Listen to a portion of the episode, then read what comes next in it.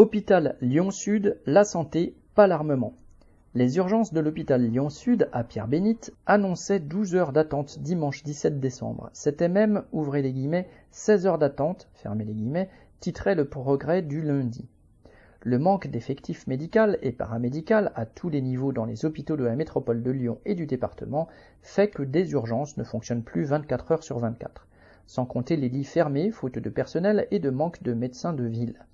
Alors que l'on est en pleine saison épidémique, les urgences n'arrivent plus à absorber les arrivées des malades, et c'est le cas déjà depuis plus d'une décennie. Et ce n'est certainement pas le recours à l'appel au 15 présenté comme le sauveur des urgences qui peut résoudre tous ces manques.